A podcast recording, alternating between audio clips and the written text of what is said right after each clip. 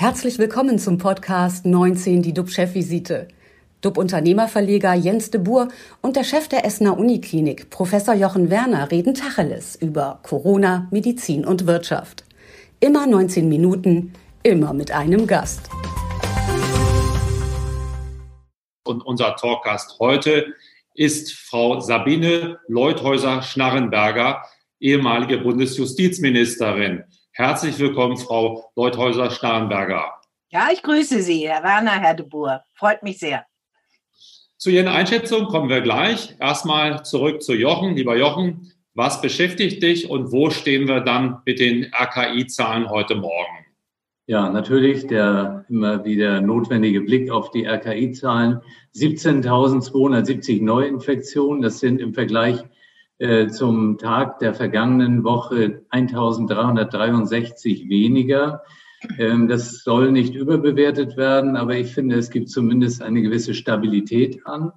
Ähm, Stabilität bedeutet bei dieser Infektionszahl aber trotzdem auch eine hohe Todesrate. Wir haben heute leider in Deutschland wieder einen Rekord, einen Höchststand mit 487 gestern am oder im Zusammenhang zumindest mit dem Virus verstorbenen Covid-19-Patienten. Wir an der Essener Uniklinik versorgen aktuell 117 Patienten stationär, hat wieder ein bisschen zugenommen, 40 davon intensivmedizinisch. Und leider sind auch gestern wieder zwei Patienten an den Folgen dieser Erkrankung bei uns verstorben. Ja, was mich darüber hinaus beschäftigt, ich denke noch drüber nach an die Talkrunde bei Markus Lanz, die gestern Abend stattfand. Da war äh, zum einen auch als Gast die Staatsministerin Frau Dorothee Bär und der Blogger Sascha Logo, äh, Lobo. Und ähm, ja, Sascha Lobo, das war schon für mich auch interessant, diese Diskussionen dazu führen, denn es war ein Thema, die Digitalisierung, eine Standortbeschreibung, wo sind wir eigentlich anzuordnen. Ja, was hast du mitgenommen aus dem Gespräch?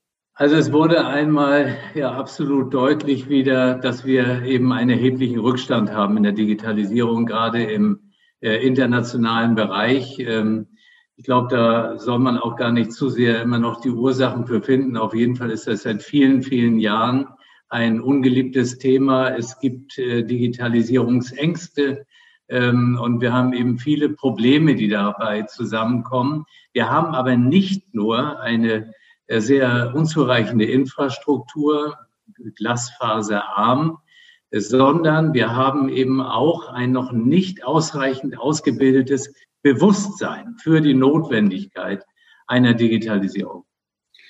Du bist ja Gesundheitsexperte. Wie sieht es denn deiner Gesundheit aus, also im Gesundheitswesen? Ja, im Gesundheitswesen sieht einiges noch schlechter aus als im übrigen Bereich. Natürlich jetzt nicht, was die Infrastruktur betrifft, aber was das Verharren an alten Strukturen betrifft. Und ich weise ja immer wieder darauf hin, wie Herr Spahn seit 2018 tatsächlich eine ganze Menge in Gang gebracht hat. Nur, es reicht eben nicht, diese Gesetze jetzt zu haben. Wir müssen die Gesetze auch umsetzen. Das halte ich eben auch für sehr, sehr wichtig und das ist auch unsere Pflicht. Ähm, und wir dürfen nicht diesen Aspekt intensivierte Bildung und Aufklärung vergessen. Denn ähm, das gerät in den Hintergrund. Wir hatten gestern Abend gesprochen über die Corona-Warn-App. Ich bin ja davon absolut überzeugt, dass viele immer noch gar nicht verstanden haben, wie sie eigentlich funktioniert. Ähm, wir reden über die elektronische Patientenakte, die nächstes Jahr äh, quasi in Betrieb gehen soll. Die ist ja für die Bürgerinnen und Bürger gemacht. Aber wenn du heute eine Umfrage machen würdest auf irgendeinem Marktplatz, was wissen Sie über die elektronische Patientenakte, dann wäre das Ergebnis enttäuschend. Und da müssen wir uns alle an die Nase fassen, weil einfach die Aufklärung zu wenig ist. Und wenn die Menschen nicht aufgeklärt sind, nicht wissen, was sie damit anfangen können, ja, wie sollen sie sie akzeptieren. Und das, was für mich eben auch klar ist, dass wir nicht länger den Datenschutz immer als Entschuldigung ranziehen können, weswegen wir keine Digitalisierung umsetzen können. Und ähm, Digitalisierung, das ist für mich wirklich ein Thema, das ist untrennbar mit der Volksgesundheit, von morgen verbunden. Wir erleben es täglich, wie wir die Befunde immer noch per Fax hin und her schicken im Jahre 2020. Ich sage einleitend was zu den RKI-Zahlen. Und das, die haben ja eine Geschichte hinter sich. Die werden erstmal zur Landesbehörde geschickt, dann werden sie dort gesammelt, dann werden sie zum Robert-Koch-Institut geschickt. Das geht immer mit einer zeitlichen Verzögerung. Wir tun alle so, als wenn das fast in Echtzeit ist, aber es zeigt einfach, wir müssen da noch viel dran arbeiten. Das ist mir wichtig. Aber äh, diejenigen, die bei uns immer mal reinschauen, die wissen, jetzt kommt so ein harter Schnitt aus diesem Gesundheitsbereich. Und äh, damit sind wir jetzt bei dir, bevor wir zu Frau Leuthäuser-Schnarrenberger kommen. Und äh, da geht es mir um eine Meldung, die gestern über den Ticker ging, nämlich, dass Deutschlands größte Friseurkette Insolvenz angemeldet hat. Siehst du jetzt die, Pleiteweit, äh, die Pleitewelle auf uns zukommen? Tja, dafür gibt es eine eindeutige Antwort, jein. Also die Friseurkette Clear hat ähm, hohe Umsatzeinbußen und während des Shutdowns konnte sie die nicht ausgleichen und äh, geholfen haben auch keine staatlichen Überbrückungshilfen. Und die Firma ist jetzt zahlungsunfähig und 9200 Jobs sind gefährdet. Also aktuell stellt man fest, trifft es natürlich Firmen oder trifft es vor allem Firmen, die nichts auf der hohen Kante haben, die nicht äh, nochmal sagen wir mal, ein Sparbuch oder sowas besitzen, ähm, größeres und äh, die werden natürlich jetzt dann von der Pleitewelle beziehungsweise werden eben entsprechend ähm, ja, getroffen. Aber von der Pleitewelle kann noch nicht die Rede sein. Glücklicherweise ist ja der Staat mit ganz viel Rettungsgeld eben unterwegs. Es gibt äh, eine Plattform für Insolvenzen und das ist äh, dub.de und darauf werden Firmen gehandelt, äh, die pleite sind. Also ein Schnäppchenmarkt. Da kann jeder hingehen und gucken, kaufe ich eine Firma aus der Pleite heraus und äh, möchte ich mich selbstständig machen. Und ich habe gestern dann mit dem Geschäftsführer gesprochen und der sagt, nee, ist alles noch ruhig, die Ruhe vor dem Sturm. Also die Wirtschaft generell verändert sich jetzt radikal. Das, was du fürs Gesundheitswesen angesprochen hast, Digitalisierung, Veränderung, führt dazu, dass es äh, Firmen gibt, die sich darauf spezialisiert, die Gewinner werden, aber es wird auch Verlierer geben. Firmen, die das Faxgerät noch nutzen dann irgendwie und dadurch langsam sind und dann nicht mehr ja, up to date sind. Und die werden dann sicherlich auch, ja, die werden es schwer haben. Und äh, Veränderung ist ja das Thema zurzeit. Und äh, damit komme ich dann zu unserem Talkgast. Äh, Veränderung durch Corona, Breaking the Rules, wie man Norddeutsch oder Neudeutsch sagt, dann irgendwie nochmal erstmal herzlich willkommen, Frau Sabine Leuthäuser-Schnarrenberger. Ähm, Frau Schnarrenberger, oder es gibt ja eine internationale Debatte und um das ähm, Virus zu bezwingen, sollen möglichst viele Menschen geimpft werden. Machen freiwillig genug mit oder äh, sollte der Staat eine Verpflichtung aussprechen, dass äh, geimpft wird? In Deutschland spreche ich mich klar dafür aus, dass es keine Impfpflicht gibt. Wir haben sie in Deutschland für Kinder, was Masern angeht, aber auch noch gar nicht allzu lange. Und wir merken ja jetzt schon im Vorfeld, wo wir Gott sei Dank etwas konkreter sehen, dass im Bereich Impfstoff sich etwas tut, wie die Debatten laufen. Die Corona, Anti-Corona-Debatten Versammlungen, Demonstrationen hatten immer auch Schilder hochgehalten, zum Beispiel äh, den Davidstern mit ungeimpft drin, also nach dem Motto, es ist hier eine Impfpflicht ähm, im Anmarsch. Das sind natürlich die Juden, die wollen, dass wir alle geimpft werden. Und wenn wir uns nicht impfen lassen, sind wir ausgegrenzt. Also eine Verhöhnung natürlich dessen, was sich mit dem Zeichen verbindet. Aber es ist ein Thema, was unglaublich emotional ist. Ähm, und da gibt es genauso Vorbehalte, unreflektiert, ohne Faktenkenntnis, äh, die dahin gehen, jetzt wird uns hier etwas übergestülpt, wer weiß, was das für Folgen hat, wer weiß, ob äh, wir das auch einigermaßen gesundheitlich mit Impfung überstehen werden. Und deshalb denke ich, müssen wir anknüpfen an das, was Herr Werner gesagt hat. Werben, aufklären, Bewusstsein schaffen, wie wichtig das ist, dass das der Weg ist, raus aus einem Lockdown, der leid oder nicht so leid ganz, ganz viele Bereiche betrifft. Gesellschaft, jeden Einzelnen, Schule, Kultur, Bildung. Also das verändert ja auch unsere Lebensweisen täglich. Und wir können davon wieder wegkommen, ohne dass ich jetzt von einer neuen Normalität reden möchte, wenn wir einen Impfstoff haben. Natürlich muss man wissen, wie lange der auch anhält. Man muss wohl zweimal geimpft werden. Also es geht nicht innerhalb von zwei Wochen mal eben schnell Millionen Menschen impfen. Aber es bedeutet ganz klar einen sehr viel besseren Schutz für die Menschen, die besonders gefährdet sind infiziert zu werden. Das sind ältere Menschen, vorerkrankte Menschen, aber es sind auch alle die, die in diesem Beruf, Bereich Pflege, Ärzte, ähm, Krankenschwestern tätig sind, die täglich ja mit dieser Gefahr zu tun haben. Und deshalb ist in meinen Augen ganz wichtig zu werben dafür, dass auch möglichst viele sich impfen lassen und bitte nicht mit dem erhobenen Zeigefinger nach dem Motto, wer sich nicht impft, ist schuld an den nächsten Toten. Also mit so einer Zuspitzung treibt man die Menschen ja eher weg von einem konstruktiven Verhalten. Und das, denke ich, ist die Herangehensweise, die man jetzt wählen sollte. Der Gesundheitsminister, Herr Spahn, hat klar gesagt, dass ähm, er keine Impfpflicht will. Es gibt auch keinen Gesetzentwurf, wo das drinsteht. Ist auch ganz wichtig zu sagen, denn im Zusammenhang mit diesen mehreren Infektionsschutzänderungsgesetzen, die ja der Bürger nun nicht immer unter dem Arm mit sich herumträgt, ähm, steht keine Impfpflicht drin. Es war mal eine Rede von einem Immunitätsausweis. Ähm, das war aber vollkommener falscher Zeitpunkt. Den gibt es nicht. Ich kann ja nur einen Ausweis ausstellen, wenn ich weiß, ab wann, wie lange bin ich immun. Wie hm. wirkt das?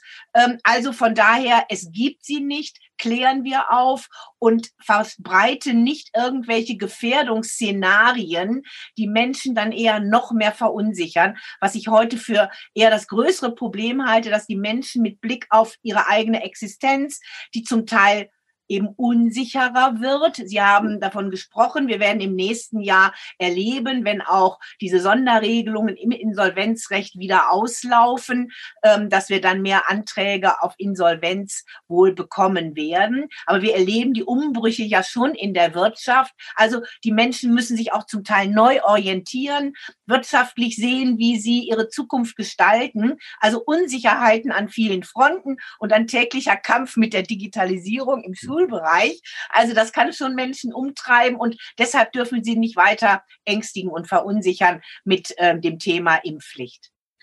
Sieht es der Mediziner auch so, Jochen? Wir hören dich nicht. Du bist ich, auch. Ich bin hier gegengekommen, sorry. Äh, Frau Leuthäuser-Schnarrenberg, ich bedanke mich wirklich, dass Sie das nochmal klar gesagt haben mit dieser Impfpflicht, äh, weil da kommen immer wieder Ängste hoch und ich sage auch vollkommen falsch. Ja. Wir müssen das auf Freiwilligkeit, auf Information setzen und respektieren, wenn jemand das nicht möchte. Da hat er vielleicht auch gute Gründe zu. Was mich interessiert ist, bei dieser Diskussion um die Corona-Warn-App, da ist ja ein Teil, dass wir letztendlich zu wenig Informationen reingeben. Und äh, wenn man dann sagt, man müsste den Datenschutz für eine Anzahl von Monaten zum Beispiel lockern, ist das überhaupt gangbar? Kann man so einen Weg gehen? Also die Corona-Warn-App, Sie haben ja gesagt, viele Menschen wissen noch gar nicht, was sie auch jetzt schon an Informationen für Sie persönlich bietet und was Sie zu tun haben, nämlich selbst was weitergeben. Ähm, die kann noch ausgebaut werden, ohne dass wir den Datenschutz aussetzen. Wir können das national sowieso nicht, weil es gelten die europäischen Standards. Das ist dieses Wortungetüm, was die Wirtschaft liebt, Datenschutzgrundverordnung. Äh, und schauen Sie bitte nach Estland. Estland ist das durchdigitalisierte Land überhaupt in Verwaltung in allen Bereichen. Und die haben auch diese europäischen Standards mit der europäischen Regelung, wie sie auch in Deutschland äh, gelten. Also da geht mehr jetzt schon mit der App. Da gibt's auch Schnittstellen. Also es gibt ja mehrere Vorschläge, wie man sie unter Achtung des Datenschutzes ausdehnen kann, handhabbarer machen kann. Und da bin ich auch dafür. Denn ich habe selbst in über 23 Jahren im Deutschen Bundestag erlebt, wie Datenschutz je nach Situationslage immer gern als das Verhinderungsobjekt hochgehalten wird. Also Datenschutz ist Täterschutz, ist im Bereich der inneren Sicherheit äh, der Standardsatz, der einem immer entgegenschlägt. Und das ist es nicht. Äh, sondern Datenschutz erlaubt viel, aber verlangt natürlich gewisse Vorkehrungen und was nicht geht, ist, dass wir wie in China oder in manch anderen asiatischen äh, Diktaturen mit den Daten der Menschen umgehen.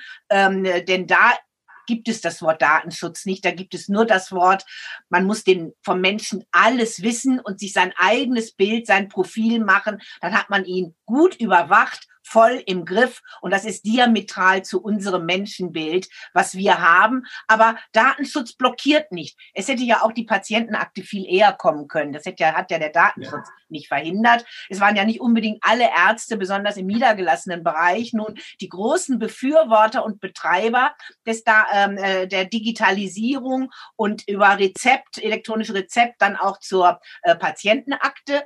Ähm, und von daher denke ich, muss man auch das auf aufklärerisch angehen. Ja. Überall da, wo wir nicht nur den Bürgern mit Verboten irgendwas aufgeben, und das darf ja nur in Grenzbereichen, da wo es ganz schlimm kommt sein, wenn ich mal so salopp sagen darf, äh, sondern sonst müssen wir in unserer offenen Gesellschaft ja sehen, dass die Bürger sich verantwortungsbewusst verhalten. Ja, und dann müssen wir auf sie zugehen und immer mit dem Zeigefinger und wir machen es noch schlimmer und Weihnachten kommt die Polizei und nicht der Weihnachtsmann. Ja, das wird nicht die Bürgerinnen und Bürger überzeugen, sich verantwortungsbewusst auch in kleinerem Kreis zusammen feiernd zu verhalten. Und deshalb kann man das gar nicht oft genug sagen. Und ich finde toll, dass Sie auch mit Ihrem Format dazu so beitragen.